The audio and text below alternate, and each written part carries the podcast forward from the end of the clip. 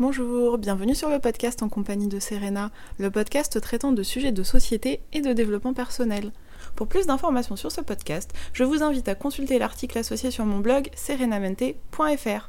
Bonjour, bienvenue dans l'épisode 15 de ce podcast. Aujourd'hui, je voulais aborder avec vous la question du travail, et plus particulièrement du travail et de son éventuelle rémunération. Rappelons d'abord la définition du mot travail. Selon Larousse, le travail comporte de nombreuses définitions. Dans cet épisode, voici les deux définitions qui ont retenu mon attention. 1. Activité de l'homme appliquée à la production, à la création, à l'entretien de quelque chose. 2. Activité professionnelle régulière et rémunérée.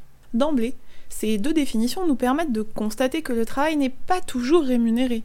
Examinons d'abord le cas des entrepreneurs. Il arrive en effet qu'un entrepreneur qui se lance ne puisse pas se rémunérer immédiatement. Parfois, il met plusieurs années avant de se verser un salaire complet. Pourtant, l'entrepreneur qui se lance travaille, et bien souvent de nombreuses heures. Et qu'en est-il des stagiaires? Les stagiaires se forment grâce à un tuteur, et selon la durée de leur stage, ils peuvent, ou non, percevoir une petite rémunération. Malgré tout, ils travaillent, rémunération ou pas. Je souhaitais vous parler également des hommes ou des femmes au foyer. Selon le site Positive Air, les mamans travailleraient 98 heures par semaine. Être parent serait l'équivalent de 2,8 jobs à plein temps. En effet, être mère au foyer ou homme au foyer est un travail à temps plein. Pour autant, ce n'est pas un métier rémunéré. Il n'est d'ailleurs pas assez valorisé et je n'ai jamais compris pourquoi. S'occuper de ses enfants et de son foyer est un travail H24 et laissant rarement des pauses dans la journée. Alors que le salarié peut prendre sa pause déjeuner, la personne au foyer, elle, se plie à l'état de ses enfants. Et si ses enfants sont malades, rien ne dit que cette personne aura le temps d'avaler un véritable repas par exemple.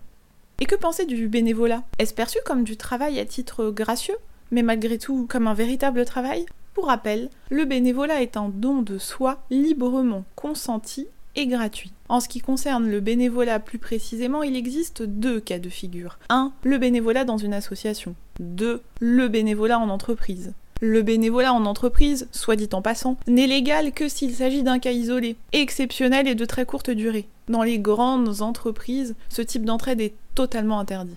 Là encore, le bénévolat est parfois un travail à temps plein qui peut prendre beaucoup d'énergie. Pourtant, c'est un travail qui n'est pas rémunéré. C'est cependant un travail dont la société a besoin et je tenais à le mentionner, surtout en ce moment. En effet, la période des fêtes de fin d'année a commencé, nous sommes au mois de décembre, alors n'oubliez pas que certaines personnes ont besoin de vous. Les personnes n'ont pas forcément besoin d'un don financier. Par contre, si vous donnez du temps, de l'aide, du soutien, tel qu'il soit, votre temps peut vraiment faire la différence. Alors si vous le pouvez, n'hésitez pas à donner de votre temps, ne serait-ce qu'une heure ou deux par mois. Enfin, je tenais à faire un petit aparté sur le burn-out. En effet, travail rémunéré ou non, travailler beaucoup trop n'est pas forcément une bonne idée. Tout donner pour son entreprise et sacrifier sa vie professionnelle n'est pas satisfaisant. La productivité pourrait être amoindrie au bout d'un moment. L'être humain a en effet besoin de faire des pauses.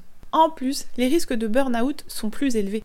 Bien sûr, la plupart d'entre nous avons besoin d'exercer une activité professionnelle rémunérée afin de subvenir à nos besoins. Mais si ce n'est pas le cas de tout le monde, et que certains arrivent à se satisfaire d'une activité non rémunérée, pourquoi les critiquer? Quoi ne pas accepter que certains aiment simplement travailler sans percevoir une rémunération en échange? D'ailleurs, certaines personnes exercent une activité rémunérée, certes, mais elles font aussi du bénévolat. Les deux ne sont pas incompatibles. Et vous, pensez-vous que le travail est toujours rémunéré? Ou qu'il est possible de travailler sans percevoir de rémunération. Avez-vous déjà pensé à faire du bénévolat? Voilà, cet épisode est maintenant terminé. S'il vous a plu, n'hésitez pas à vous abonner. N'hésitez pas non plus à partager l'épisode sur les réseaux sociaux et à laisser un avis pour m'encourager. Le podcast pourra ainsi être découvert par d'autres personnes. Je vous invite également à consulter mes articles traitant de développement personnel sur mon blog serenamente.fr dans la rubrique humeur. À bientôt!